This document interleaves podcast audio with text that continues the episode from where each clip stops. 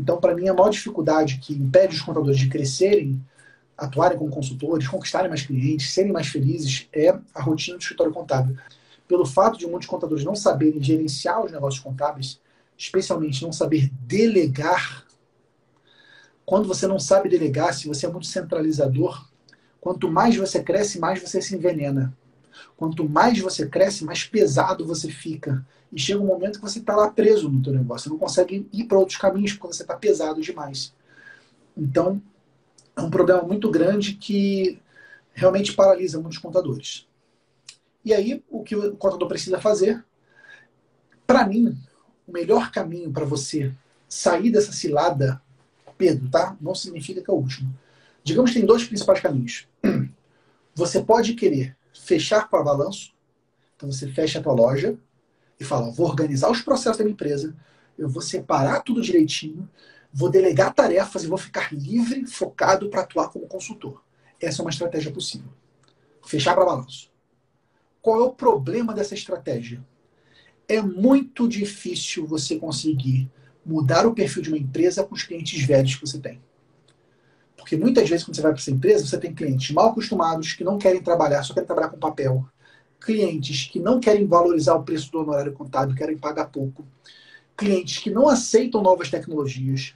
Clientes que querem ter aquele atendimento customizado, não entendem que tem um processo.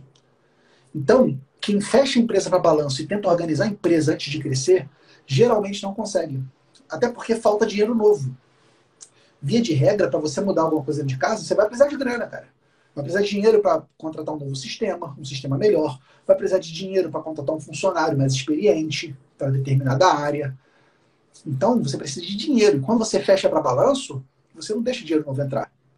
Então, um caminho possível, mas eu não gosto, é esse caminho de você fecha para balanço, vou organizar primeiro para depois crescer. Eu prefiro corrigir a casa com um cliente novo. Eu prefiro crescer do jeito certo, conquistar novos clientes, esses clientes com ticket médio melhor, clientes mais adaptados ao modelo de contabilidade digital, clientes que já vão entrar no novo fluxo e botar esse dinheiro novo para dentro. Quando eu boto dinheiro novo para dentro, eu tenho verba para contratar gente melhor, eu tenho verba para trocar de sistema, eu tenho verba, inclusive, para trocar de cliente. Pô, entrou um cliente bom que me paga um valor justo, eu vou jogar fora aquele cliente ruim que não me paga.